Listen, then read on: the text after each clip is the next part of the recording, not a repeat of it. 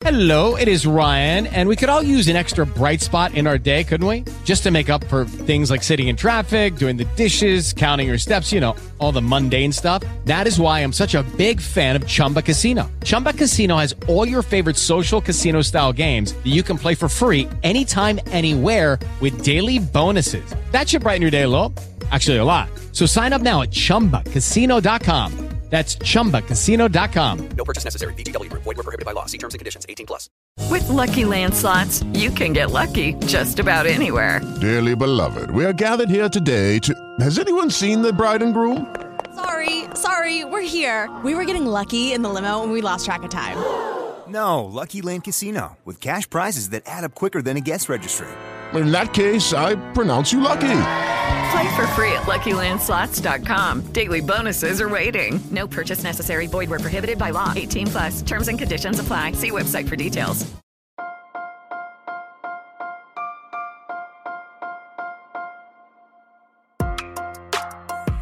Buenos días, Madre Esfera.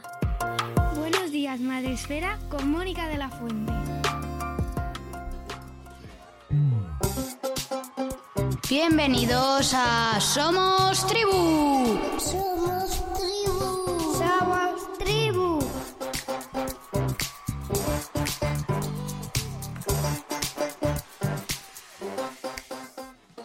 Buenos días, Madre Esfera. Bienvenidos un día más a nuestro podcast de la comunidad de creadores de contenido de crianza en castellano, el podcast de Madre Esfera. Volvemos en un nuevo episodio, ya terminando el año, con nuestra sección más calentita, eh, la que nos calienta el alma y en la que nos juntamos eh, madres en el parque, ateridas de frío, madres y padres también hay que lo sabemos, a contarnos eh, nuestras cositas y a, bueno, pues a, a, acompañarnos y a sentir un poco esa tribu que nos ayuda en los momentos, pues así, estos momentos que tenemos en la crianza. Eh, Somos Tribu vuelve un mes más con nuestras compañeras Cristina López y Arancha Arroyo. Buenas, buenas tardes, días, noches, buen, buenos. ¿Cómo estáis, buenos. chicas? Buen momento. El que se esté viviendo cuando nos escuchen. ¿Cómo estáis? Pues ya, ya en recta final de, de, todo. Eh, llegamos un poco como, ya a mí ya me falta, no sé, un poquito de energía para llegar al final del día, pero venga, que vamos. Último día de curso cuando se está grabando, así que muchas cosas sí. en, en, la cabeza, en la piel, en mm. el corazón.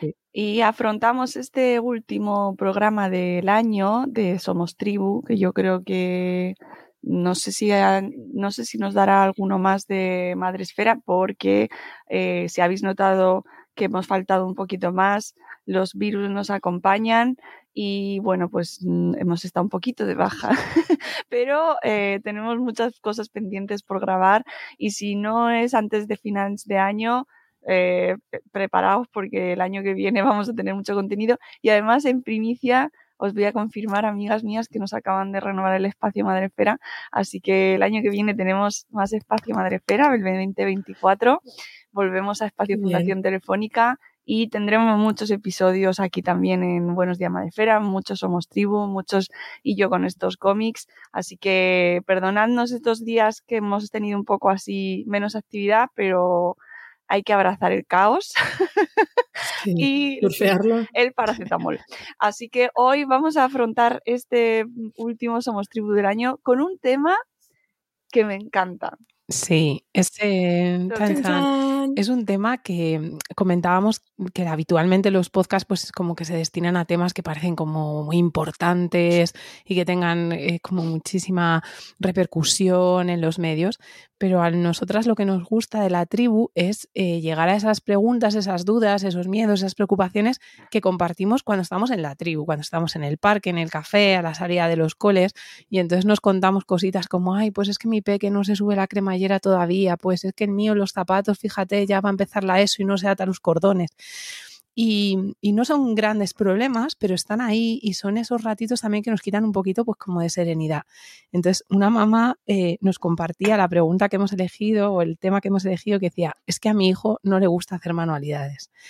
Y, y, lo decía desde la preocupación de, jo, es que no le gusta. Y pensamos, estas cositas pequeñas hay que ponerles foco porque realmente es el valor que tiene la tribu para nosotras. En otros temas, pues eso que yo digo importantes, pero muy entrecomilladamente, pues hay siempre muchísima información científica, parece que puede ser recurrir a libros y demás, pero estas cosas pequeñas del día a día, pues son las que nos resolvemos entre nosotros diciendo, no te preocupes, al mío le pasaba, al mío no, el hijo de mi prima, el vecino y tal. Y ahí es donde está la tribu para sostener también esas cositas eh, que no por pequeñas dejan de ser insignificantes. Y que, que, a lo mejor la gente dice, pero ¿por qué no habláis ahora del tema del momento? Por favor, que está todo el mundo hablando ahora de pantallas móviles que van a quitar las pantallas de los coles y tal. Primero, tenemos no uno, dos podcasts sobre tecnología, eh, crianza respetuosa, mm, que podéis eh, escuchar porque aplican mucho a este debate. Eh, de verdad, os los recomendamos. Los pondremos en las notas del programa para que acudáis a ellos. Y aún así, sí, lo abordaremos en próximos episodios porque hay más, más comentario, más debate y siempre tenemos ganas de hablar de ello pero hoy nos apetecía tratar este tema y me parece maravilloso. Sí. Yo os prometo que voy a dar guerra con la es tecnología en 2024. Prometidísimo. Claro, es, pero es que llevamos hablando de ello. ¿Cuánto tiempo llevamos hablando de ello? Y yo creo que siempre sale, ¿no? Es un tema recurrente en cualquier podcast de alguna manera. Hoy también saldrá en manualidades. Crear un videojuego es hacer claro. manualidades. Ah. Mm. Seguro que sale a relucir en algún punto. Ay, esto me ha recordado, y esto es una cosa muy personal, o sea, es un chiste muy personal y de mi casa, pero lo de hacer manualidades, aquí se lo llamamos a, a ir al baño. Mira, ¿ves? Cada uno, cada contexto, un mundo. Y en cada casa. Ya está. Pues sí, esta, este era el, el pues enfoque ¿no? que le queríamos dar. Así que para mí, sobre todo, agradecer a la tribu que está ahí detrás y que nos manda esas preguntitas, que nos deja los comentarios cuando colgamos alguna cajita de preguntas, porque sabemos que en el supermundo digital que hay, con tantísima información, tanta gente colgando cosas, pues que nos dediquen un poquito de atención a nosotras. Vamos, yo me siento súper agradecida y el momento de transmitirlo a, a, todos los que nos estén y todas las personas que nos estén escuchando. Totalmente. Muchísimas gracias por seguir un año. Bueno, ya llevamos cuántos. Tercera temporada ya. Estamos. Tres diciembre llevamos ya. Qué bonito. Qué maravilla. Pues nada, vamos, a las manualidades. Eh, ¿Qué son las manualidades? Ya sabéis que a mí me encanta consultar a, la RAE, así que le he dicho, oye, ¿qué son las manualidades? Podría haber consultado a ChatGPT, ¿sabes? Pero bueno, vamos a dejar la tecnología. Eh, y la RAE me ha dicho que las manualidades son trabajos que se hacen con las manos. Y sin embargo, un poco hablando Arancha y yo decíamos que manualidades la, y esta mamá que nos preguntaba los, lo asociaba mucho pues al, imaginario que tenemos del cole como de pinta, colorea, recorta con pegamento y celo y, crea algo, ¿no? Y, va mucho más allá. Y apunto, apunto que normalmente es crear algo, no es crear algo es reproducir algo, copiar algo, porque la mayoría de eh, espacios en los que se hacen manualidades, eh, el taller de manualidad es copiar algo. Entonces ya no es crear, porque crear es un proceso intrínseco que parte de uno mismo, que yo, eh, o parte, ¿no? Igual parte de, ese proyecto nace de mí, de mi imaginario, de mi capacidad creadora y lo plasmo de forma tangible. Pero lo que la población general y sobre todo los espacios educativos tienen como, independientemente de educación formal o no formal, tienen como manualidad es eso, es la de copiar y reproducir. Por eso, pues por ejemplo, en los espacios de los centros educativos de 0 a 3 años siguen saliendo las mismas reproducciones y dices, que es la educadora haciendo con la mano así eh, y poniendo las cosas que es que se yo, ¿no? Que tengo contacto con estas personas que se vuelven locas para hacer 25 renos o lo que sea y lo hacen ellas en realidad, en vez de generar un proceso creativo de, de trabajo manual. Sí, es que es o sea, tenemos que poner foco y que, era, que decíamos que es muy importante utilizar las manos para trabajar, porque hay muchos eh, beneficios a nivel cognitivo, a nivel de desarrollo, y aquí Arancha eh, conoce mucho más que yo, ¿no? Pero bueno, a nivel de que luego las funciones ejecutivas que vayamos a utilizar en una vida de más adultos nos faciliten, eh, pues eso, el estudiar o el tener un rendimiento académico diferente, es decir, hay muchos beneficios implícitos que siempre pensamos que van orientadas ahí, pero también hay muchísimos beneficios creativos si dejamos que las personas sean dueñas del proceso de creación, de ese trabajo del hacer con las manos, que debería de ser. ¿Y qué pasa? Que a la mayoría de niñas y niños que no les gusta hacer manualidades, entre los que incluyo a mi familia, que las odiamos y siempre decimos, por favor, gente voluntaria que le guste que nos las haga, em, es porque son caminos muy guiados. Em, tenemos que colorear este dibujo, lo tenemos que colorear de esta manera, en este tiempo y con este orden. Y aquí entonces ya deja de ser una parte creativa que es muy valiosa para convertirse en un trabajo de ejecución. Que es verdad que en la medida de tus posibilidades se te puede dar mejor o peor o te puede gustar más o menos, pero no dejas un trabajo productivo. Entonces toda la parte creativa se nos está olvidando y le estamos poniendo mucho foco a esas manualidades como las que tenemos en la cabeza. Y a mí me gustaría también que de este podcast eh, nos diéramos cuenta que las manualidades van mucho más allá y que hay muchas maneras de hacer manualidades. Cocinar es hacer manualidades, porque estoy utilizando mis manos para hacer una pizza, para amasar una masa, esa masa la puedo dar una forma, la puedo hacer una forma, estamos en Navidad, de árbol de Navidad o de lo que te dé la gana. Pero siempre que dejemos que haya un poco de que sean creadores de su proceso y aquí aparece el error. Y el error es algo que no gusta nada, claro. Que no te salgas de la hoja, que no está bien recortado, que el pegamento se ha quedado manchado, que la postal no cierra exactamente en las esquinitas perfectas. Pero claro, la creación necesita un proceso de error. Y por eso yo creo que muchas veces hay niñas y niños que terminan por no disfrutar de esos procesos de manualidades que son implícitos al ser humano, porque lo primero que utilizamos son las manos, porque en realidad lo que estamos haciendo es como pasarlos a una línea de producción que a mí me da mucha penica, porque yo hay veces que voy por los pasillos del cole y veo 25 dibujos, prácticamente todos iguales. Sí que es verdad que uno dice, mira, este parece que rellena más los huecos y este un poquito menos, pero ya está. Entonces, han hecho una manualidad. Bueno, a mí me parece que han coloreado. Ya está, manualidad no han hecho, han coloreado. Que le pongamos el otro sobrenombre, pues bueno, creo que es que algo que, tenemos que quitar. Y estos días que tenemos mucho espacio en Navidades, suele haber una tendencia muy fuerte a vamos a hacer manualidades sin parar. Todos vamos a crear todos con rollos de papel higiénico infinitamente. Y bueno, hablaremos ahora un poco a lo largo del podcast que hay muchas más cosas con las que podemos hacer manualidades, que no solo el, cartón y el papel y demás, ¿no? Mm. Arancha. Sí, eh, a mí me gustaría mencionar una, frase de María Montessori que decía que la mano es el instrumento de la inteligencia del hombre, bueno, de las personas, y viene muy a colación hoy, ¿no? De este podcast y de cómo todo lo que trabajamos, por eso es tan importante el trabajo manual. Eh, entonces, tenemos que reflexionar sobre por qué nos preocupa o por qué no, y porque nos ocupamos de que nuestras criaturas les guste o no hacer manualidades. Y yo creo que también tiene una cuestión contextual, que es, eh, por un lado, el adviento que ha venido cargado de propuestas de manualidades, que nos volvemos locas, y un poquito las redes sociales. Entonces, igual esa preocupación que antes no había, ahora sí que la hay. Y, y ver si es, si la preocupación en realidad es una comparación que yo creo que también es importante verlo desde ahí. Estoy comparando y estoy dejando de ver todas las cosas que sí que hace mi criatura eh, porque solo estoy poniendo el foco en la producción de cosas vistosas y un poco también en la línea a nivel social de, lo que de cómo ponemos en valor lo productivo, o sea, lo, sí, lo productivo, lo vistoso y no el proceso. Y, entonces desde ahí reflexionar una misma de esa de lo que nos mueve. Luego, por otro lado, ver si no le gustan o no puede, ¿vale? Porque si no le gusta, puede que sea por dos motivos. Y uno, eh, voy muy en la línea de lo que ha dicho Chris. Quizás el primer momento en el que nos pusimos a hacer una manualidad, el peque dobló la tarjeta de una manera o hizo una cosa y fuimos nosotros detrás y dijimos, no, mira, así. Y eso, hay una determinada edad y de determinados temperamentos que es como, ¡fua! No. O sea, se, hay mucho, hay una, hay peques que son muy autoexigentes.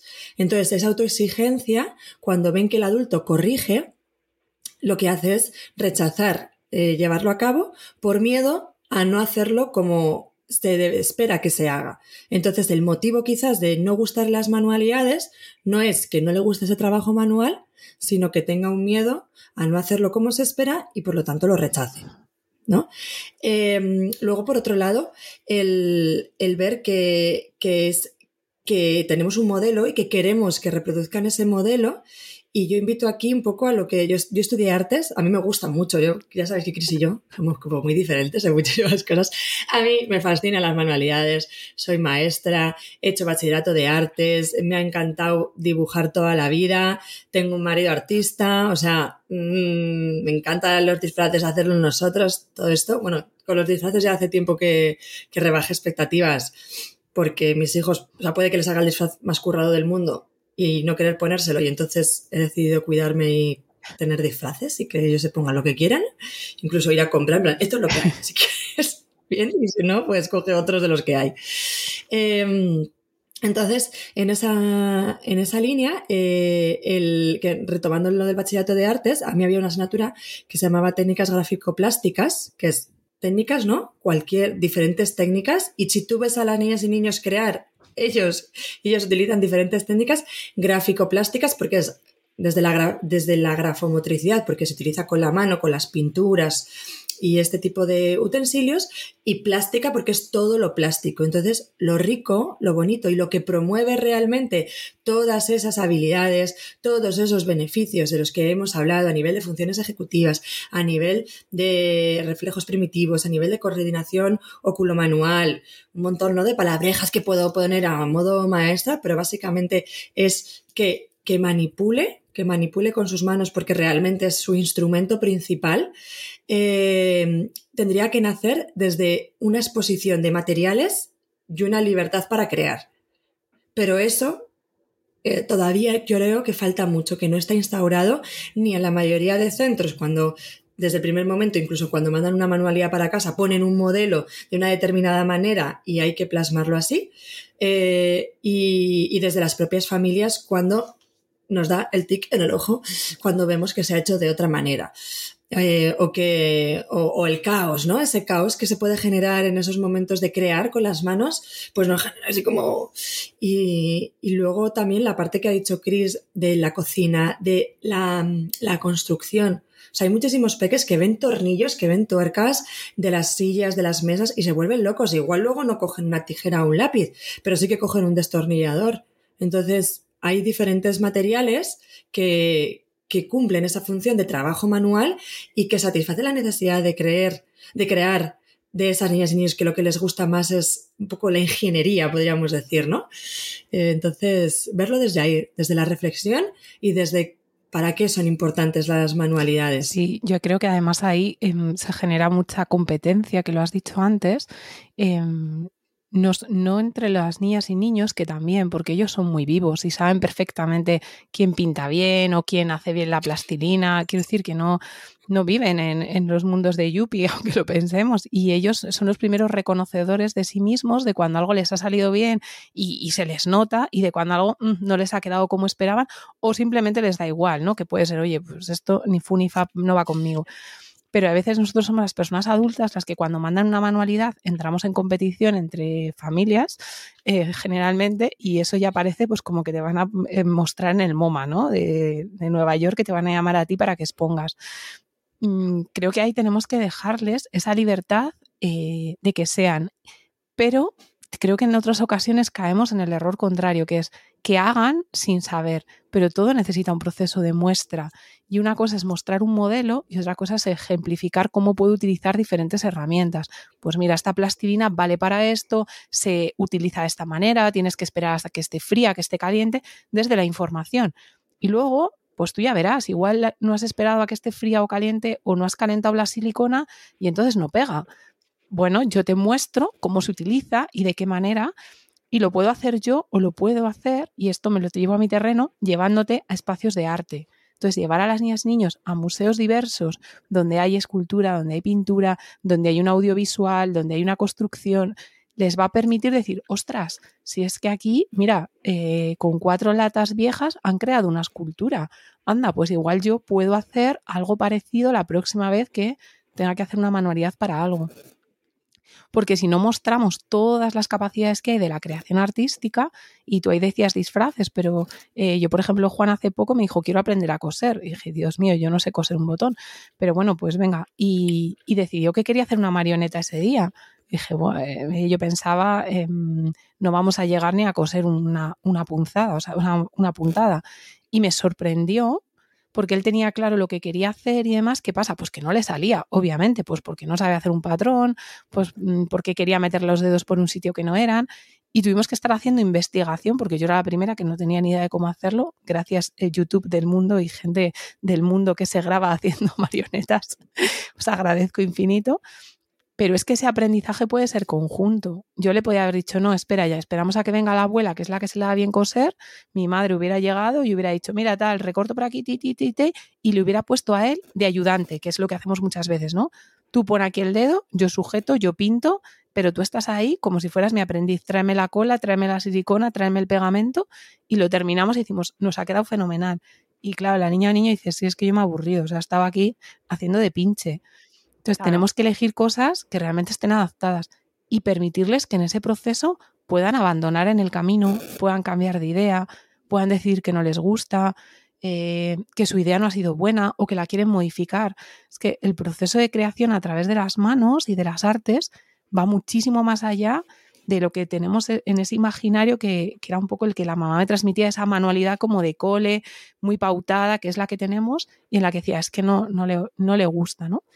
Y luego hay para mí otro espacio de creación que es fundamental, que es la naturaleza. En la naturaleza tenemos gran cantidad de elementos, hojas, tierra, cortezas, donde podemos crear desde un collage, una escultura, hacer un dibujo en la arena, eh, poner piedras en un río para crear una presa con una forma concreta. Y eso también es un espacio creativo. Y eso es algo que a casi todas las niñas y niños el contacto con la naturaleza, por la, además por la estimulación sensorial que produce, les genera, a otros no, ¿eh? Pero es verdad que tienen una cierta tendencia a querer coger esas cosas y a poder crear. Entonces simplemente haces mostrárselo nosotros diciendo, ah, pues yo voy a hacer con unas hojas, yo voy a hacer, que tú puedes hacer o no, pero están, son observadores natos, entonces pueden ver las cosas que se hacen. Y ahí mi propuesta siempre es, por favor, que los coles sean aperturistas a esas nuevas propuestas, porque claro, si desde las familias trabajamos de una manera, pero luego llegamos allí y el cielo tiene que ser azul, la hierba tiene que ser verde y la montaña tiene que ser marrón, pues estamos otra vez destruyendo todos los procesos creativos que no solo son importantes en, edad eh, pequeña y primaria, sino que luego de verdad en el mundo laboral necesitamos personas creativas y que tengan capacidad de utilizar diferentes herramientas, porque eso lo que les va a invitar es a tener una mente mucho más abierta que además vincula con lo que hablamos al principio de la tecnología. La tecnología es cambiante y evolutiva, la desconocemos por completo, pero si estamos acostumbrados a tener un proceso creativo donde puede haber diferentes herramientas, también vamos a quitarnos miedos a lo que viene. Y a mí esto me parece fundamental, aunque parezca que hemos pasado de pintar un sol amarillo a este mundo laboral, eh, para mí tiene una vinculación súper importante. Perdona, Arancha, que te he cortado. Eh, me ha venido ahora. No, no, no. No, para nada. Eh, me ha venido ahora eh, a reflexionar sobre que además eh, contextualizar en el tiempo. Vemos, o sea, proponemos hacer una manualidad en un momento concreto y en ese momento hay un rechazo a hacerla. Y creo que también parte de eso. Igual no es que no le guste la manualidad, sino que en los momentos en los que se lo has propuesto había otras necesidades por parte de ese peque. Entonces, aquí, que es total con lo que has dicho, Cris, ahora de las herramientas, que tengan a su disposición esos materiales creativos para poderlo hacer. O sea, igual que tienen material de juego, pues material creativo para que cuando sientan que les nace crear algo puedan hacerlo. Y esto, os lo digo porque yo me estoy, estoy descubriendo, descubriendo muchísimas frases de mi madre, mi abuela, mi tía, que pensé que nunca iba a decir, requiere de mucha gestión de mucha gestión, porque mis hijos, eh, pues nosotros hace poco pusimos ese espacio, un carrito con diferentes materiales, están en un boom de la creatividad eh, manual y entonces mi casa está todo el día con papeles, celos, eh, tapas de rotuladores, que mi marido se ríe mucho de mí, Mati se ríe mucho por el toque que me da con los rotuladores, porque o sea, es algo que gestiono fatal. De hecho, hace poco hicimos un curso de comunicación no violenta en Magea Okay, round two. Name something that's not boring. A laundry? Ooh, a book club. Computer solitaire, huh? Ah, oh, sorry, we were looking for Chumba Casino. That's right. ChumbaCasino.com has over 100 casino style games. Join today and play for free for your chance to redeem some serious prizes. ChumbaCasino.com. No purchase necessary. Full prohibited by law. 18 plus terms and conditions apply. See website for details. Y yo llevé, o sea, mi caso particular era el de la, o sea, no los conflictos, no sé cuándo, no cuándo se pegan, ¿no? Eran los, las tapas de los rotuladores por, la, por el salón. Digo, es que me parece algo tan absurdo que, que lo reconozco. Entonces, esa parte, ¿no? Que, que, siempre se paga un precio. O sea, que si queremos que nuestros peques desarrollen todas estas habilidades, que, que tengan predisposición, que les guste, porque vemos que hay beneficio, no solo se ciñe a un contexto y a un momento, tiene que haber un proceso, o sea, tiene que haber una, un ambiente preparado, de nuevo cito a, María Montessori, eh, y ese ambiente preparado va a traer caos. Porque, ¿Por qué? Porque se junta el proceso creador con la necesidad, que yo es lo que, es lo que me digo mucho, es que su necesidad de creación es muy grande. Entonces, la de coger la bandejita, como le he explicado 500 veces, para ponerse a recortar debajo de la mesa, no es su prioridad porque su necesidad es la de seguir creando. Y como entonces él quiere seguir creando, parar para coger la bandejita va en contra de su necesidad. Todo esto mientras respiro y gestiono los 17.000 papelitos, trocitos de, eh, que lo tengo aquí, eh, eh de eh, washi tape, que ellos utilizan mucho, recomiendo muchísimo el washi tape, que es la cinta esta como el celo de papel, porque es muy fácil a la hora de pegar o cinta de carrocero que tengo en mi casa. Entonces, eh, eso en los hogares, para generar esos espacios y que desde una iniciativa propia surjan la, las manualidades desde los procesos intrínsecos. Y luego, por otro lado, a la hora de ir a la naturaleza, cuando estamos ahí, pues eh, yo invito mucho a llevar herramientas, a tener en el coche siempre alguna herramienta. A mí me encanta los, eh, el destornillador de, el taladro de mano, perdón, porque en el momento es que es algo tan, tan, tan primitivo, tan que conecta con nuestros ancestros, ¿no? nuestros antepasados, el momento en el que tú tienes un cuchillo, una navaja, un taladro, un pelapalos para los peques, que es algo como más fácil, y te pones a, a hacer, o sea, te, lo tienes en la mano, es imposible no hacer, por lo que ha dicho Chris, porque es que es algo instintivo, primario, que, eh, que, que, nos lleva a construir. Y ahí también estamos trabajando el trabajo manual, valga la redundancia. Entonces, yo os invito a. Mira, además me estoy acordando que Inés de Amphibia Kids nos vino a ver al podcast eh, Madresfera y, además ella tiene una visión muy bonita también de algo, una empresa como que es eh, eh, herramientas para la naturaleza y le gusta mucho nuestro enfoque de, de, de te tecnológico, eh, de, aunar esta, estos dos mundos y, y entonces va muy en la línea y quería mencionarla. Entonces, llevar, o sea, no, no, preocuparnos tanto de preparar una situación idílica con todos los materiales predispuestos para este momento, sino que siempre haya cuatro cosas que, nos lleve a ese trabajo manual. Sí, en, esto, Arancha, que dices de surfear el caos, yo cuando digo que no nos gustan las manualidades, y lo digo muchas veces de broma, ¿no? Es, no nos gustan estas manualidades guiadas como de ahora es Navidad y todos tenemos que hacer un árbol con un rollo de papel higiénico y nos dan todas las instrucciones y demás, porque además a mí se me dan mal, o sea, se me dan mal las terminaciones de las cosas. Eh, yo sería feliz, como que soy muy creativa, digo, podríamos hacer un no sé qué, no sé qué, no sé qué, pero esta parte de afinar la silicona me aburre eh, soberanamente. Entonces yo soy de la que ya estás pensando en la siguiente parte, ¿no?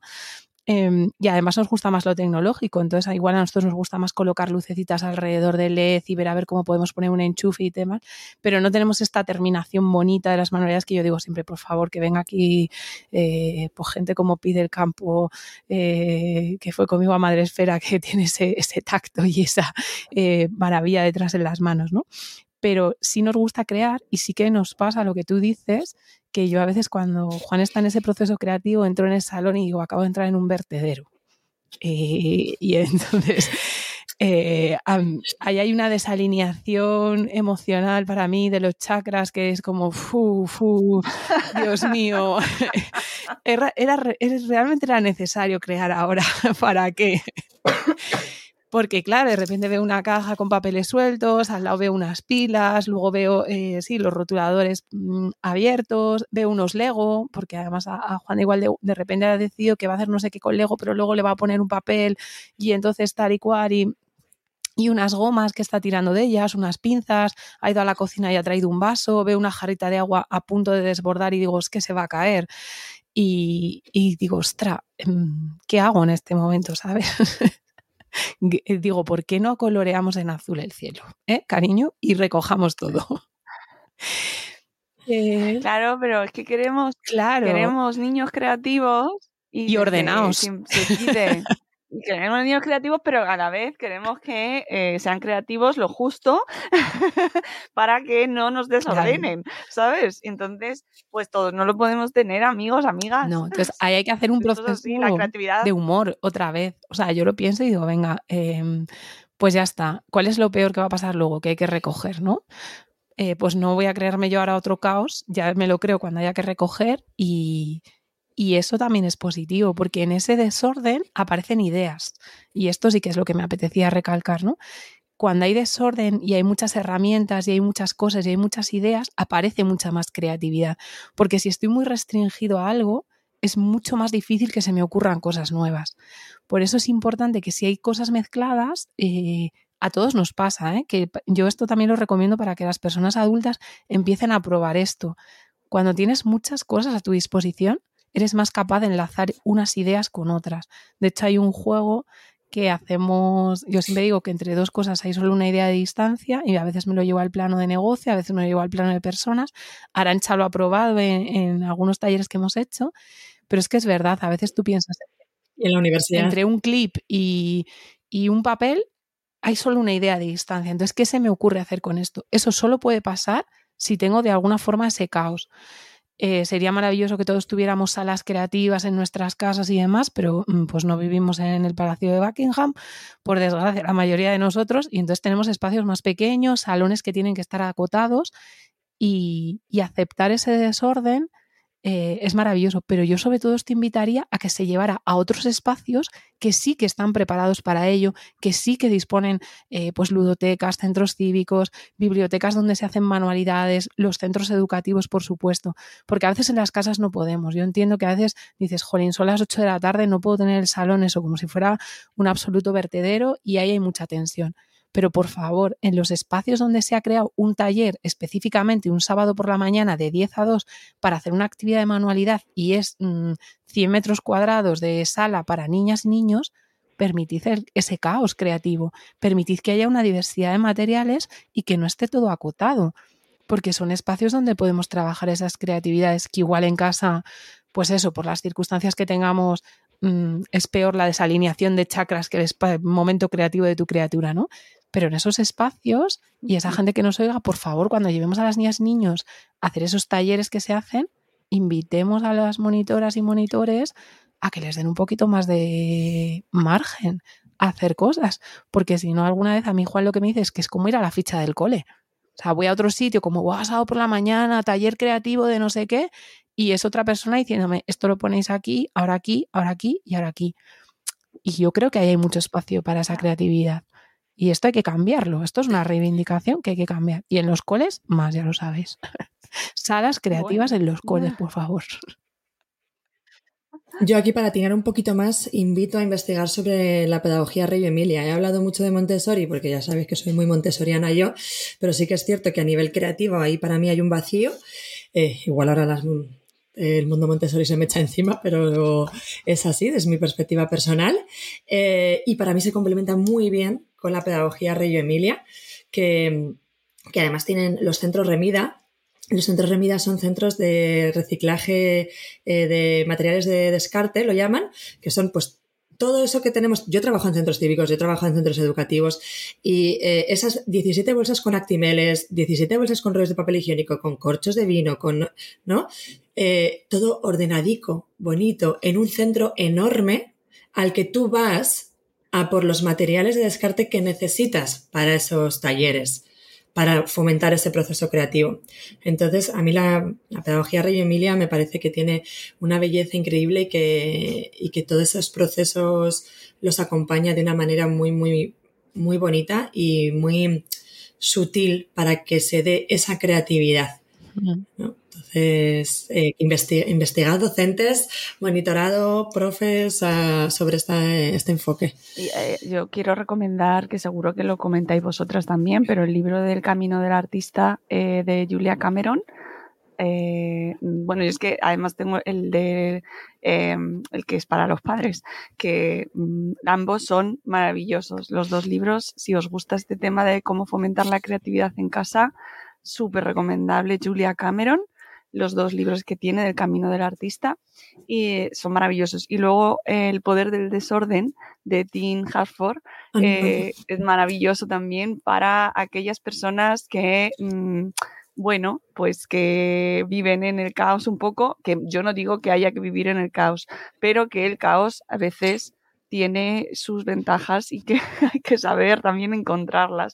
Entonces, también muy recomendable. Este ya es para ese ensayo, no tiene nada que ver con la pedagogía, pero de todo se saca cuestiones para, para todo. Siempre ya sabéis que siempre cogemos para cualquier cosa. Luego lo pondré en las notas del programa también. Y hay otro, hay otro que se llama Destroza tu diario, que, ah, bueno, claro. que, a mí me gusta por la simpleza que tiene, de que eh, es, para mí está pensado en algo que yo llamo muchas veces un proceso creativo minimalista, porque eh, lo de manualidades como que no va conmigo, pero la creatividad me encanta. Entonces, el, a veces no tenemos de todo, pero tenemos pocas cosas y con esas pocas cosas también podemos crear. Entonces, este me gusta porque es solo ese diario que te invita a hacer cosas muy diferentes y no se trata de hacerlas todas ni de manera ordenada, de decirle al niño, ahora te toca la página de no sé qué y demás, o a la niña o a la niña, sino de que te invita a decir, jolín, qué cosa más rara que me digan que me meta con un libro en la ducha a ver qué le pasa al papel cuando se moja y se seca, ¿no? Porque una de las invitaciones, por ejemplo, es esa, o mancha esta hoja todo lo que puedas, o busca algo pegajoso y demás. Y esas invitaciones, esas lecturas te pueden, pueden hacer otra vez, y me repito, que se te ocurran ideas nuevas que antes igual no se te hubieran eh, ocurrido de una manera más natural, ¿no? Y luego en la parte creativa minimalista, yo esto lo aplico mucho cuando voy a un restaurante y demás, igual solo tienes una servilleta, un palillo y un boli. Joy, ¿qué podemos hacer aquí, no? Pues podemos crear con la servilleta como una especie de tipi de los indios y entonces en el mantel pintamos una carretera y jugamos a un pinta historias, a un crea historias, que tú vas creando una historia mientras pintas, utilizas una cosa, pones un tenedor y demás. Y eso tampoco necesita ese super caos de tener aquí 2.000 materiales con todo a mi disposición, sino que invita a un proceso creativo diferente y eso también son procesos manuales, porque estás utilizando tus manos y tu creatividad para hacer algo distinto o nuevo o parecido. O vamos a imitar con, eh, con, palitos las letras. O sea, hay muchas opciones que van más allá de ese pinta y colorea que suele ser el que a veces terminan por rechazar y porque además muchas veces yo creo que las niñas y niños lo vinculan con el cole y la ficha, ¿no? Que es como, me da igual que esté coloreando que no, pero esto se parece mucho, mucho, mucho a la ficha de, de naturales. me la estás intentando colar por algún lado, pero esto no es y la experimentación, que no hemos hablado de ella, pero los experimentos científicos también son trabajos manuales. Y además a mí me parece eh, de mucha precisión, porque tienes que medir cantidad, igual que la cocina, ¿no? pero igual en la química todavía un poco más. O procesos de física, eh, que engloban puede ser electricidad, magnetismo, tener imanes y intentar jugar con ellos, hacer formas también es un proceso de creatividad magnética. Imantar cosas, eh, pasarte un globo por la camiseta y subirlo a un techo, es que eso también son eh, procesos manuales y que pueden crear, hacer una creatividad. ¿Cómo voy a hacer eh, globos en el techo colocados por diferentes colores, simplemente rascándolos en un jersey que he apoyado en el sofá? Eso también es un proceso creativo y manual. Y creo que esa es la clave, que podamos invitar a las niñas y niños, y aprovechando que tenemos aquí las navidades, a que imaginen cosas. ¿Para qué? Para que además lo podemos enlazar con lo de que no estén pegados a la tecnología. Porque todo lo que hacemos con las manos le gana siempre a la tecnología. Así. Pero para eso tenemos que dar esos espacios y ese caos absoluto. Y tener en el árbol de Navidad, pues vete a saber qué, igual un Spiderman colgado. Porque también decorar el árbol es un proceso de manualidades. Porque claro, si las bolas hay que colocarlas perfectamente ordenadas por si viene la revista de decoración a hacer la foto, pues no estamos dando espacio al proceso creativo. Estoy viendo mi, mi árbol por aquí que yo este año hemos decidido, no tiene ni un adorno, bueno, sí, tiene algún adorno comprado o que nos han regalado, pero son todos, eso es lo más random que hay. Son todos los adornos que han ido haciendo mis hijos desde que tienen un año, desde que empezaron con la mamá de día. Me encanta. ¿Sabes qué? Es un poco, es tradición familiar también. En mi casa eran todos los adornos que habíamos hecho nosotros. No había ni una bola de estas bonicas. Bueno, eso es solo para las fotos. Oye, que se me ha olvidado antes recomendar otro libro que además trajimos a su autora aquí al podcast, eh, precisamente para fomentar la creatividad, que es de Mónica Curtis. Em, y el libro se llama, eh, espera que te lo digo, Potencia tu creatividad de la mano de la neurociencia.